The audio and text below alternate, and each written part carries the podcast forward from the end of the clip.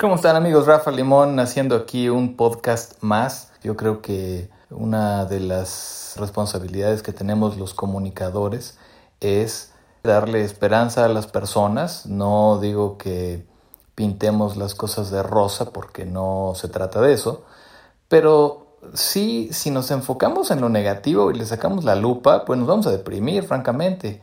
Entonces eso de hacer un análisis muy profundo y muy a detalle de todo lo malo que ha pasado en la historia de la humanidad, pues es un ejercicio que no le recomiendo a nadie. Más bien es ver cómo la humanidad o cómo algunas personas han salido de situaciones difíciles. Es interesante que, claro, uno piensa en su propia vida y en estos momentos piensa uno que esta pandemia es la primera que ha ocurrido y desde luego no es la primera que ha ocurrido o al menos la cuarentena por un peligro exterior pues no es la primera vez que ocurre. Desde 1700 y probablemente antes han habido varias, la peste y después la peste negra.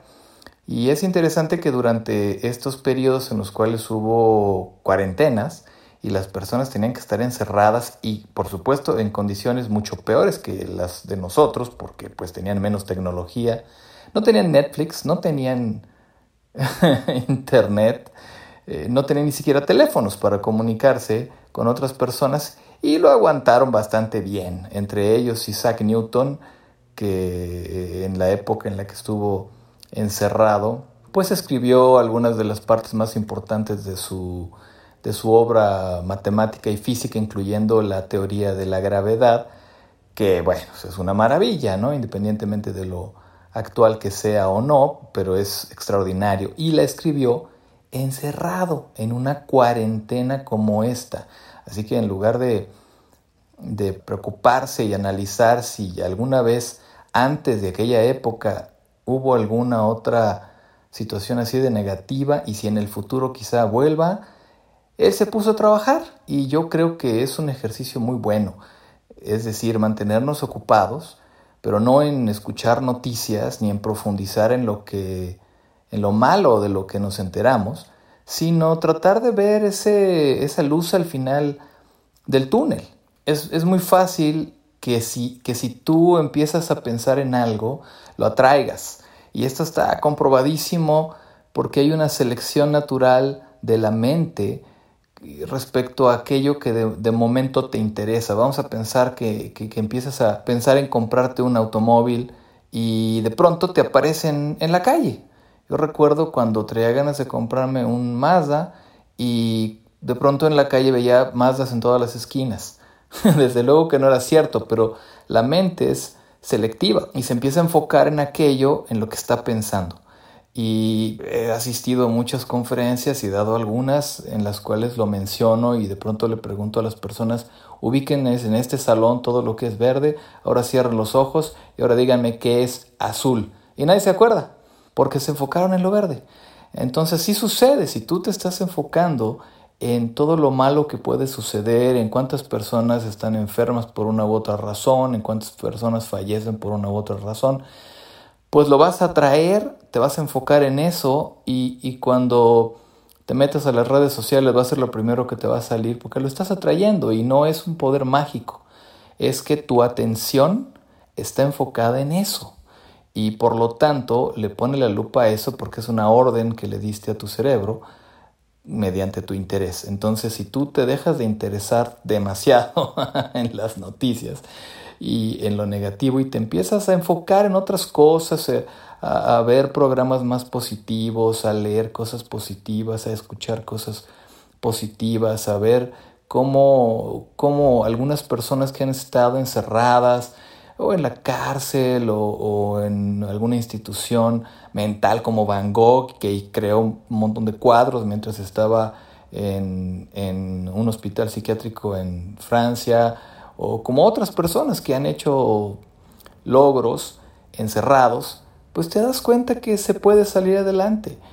Y no son sueños guajiros, es una, es una realidad, porque hay gente que te dice, ah, no, no, la realidad es que todo es horrible y nos vamos a morir todos. No, no, no, no, no. La realidad es que eh, la naturaleza de pronto nos miró a los seres humanos y nos dijo, ¿qué creen? Necesito unas vacaciones de ustedes. Se me encierran. Necesito respirar y en unos cuantos meses, que nos parecen una eternidad, los huecos en las capas de ozono se están cerrando, se está curando el mundo, el agua está más limpia, el, el cielo está mucho más claro. Yo vivo en la Ciudad de México y aquí el cielo era de un tono de azul, digamos que más blanquisco, ¿no? Eh, como se ve ahorita, que es mucho más azul. ¿Por qué? Porque hay menos contaminación. Ahora, ¿qué es lo que sigue? Que cuando regresemos a los coches a circular y a las personas a viajar en transporte público, de todas maneras no va a ser al 100%. Entonces, para aquellos que tenían una imaginación o una progresión o un cálculo de que en 30 años el planeta se va a morir y vamos a acabar con los recursos naturales, inmediatamente con este cambio que viene de menos personas en las calles, de menos personas utilizando automóviles, de menos personas en los transportes públicos, inmediatamente esa fecha en la cual a lo mejor el planeta se iba a ver muy lastimado o algo por el estilo, se prolonga muchísimo, se prolonga. Y la, y la forma en la cual se sana la tierra, tanto el mar como, como las plantas, como los animales, como el cielo, va a ser mucho más rápida.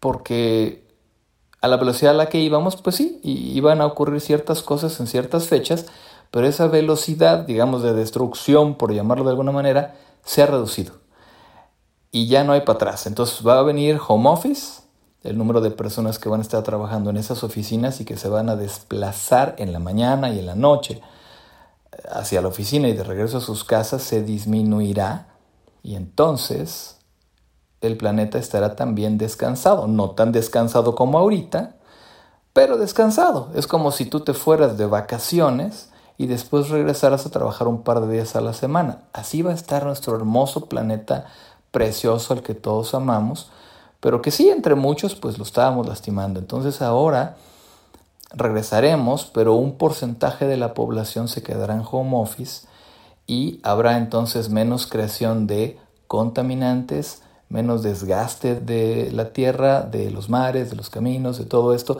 Así que yo le veo a esta situación que fue un despertar de la conciencia ecológica de todos nosotros y que el futuro es brillante.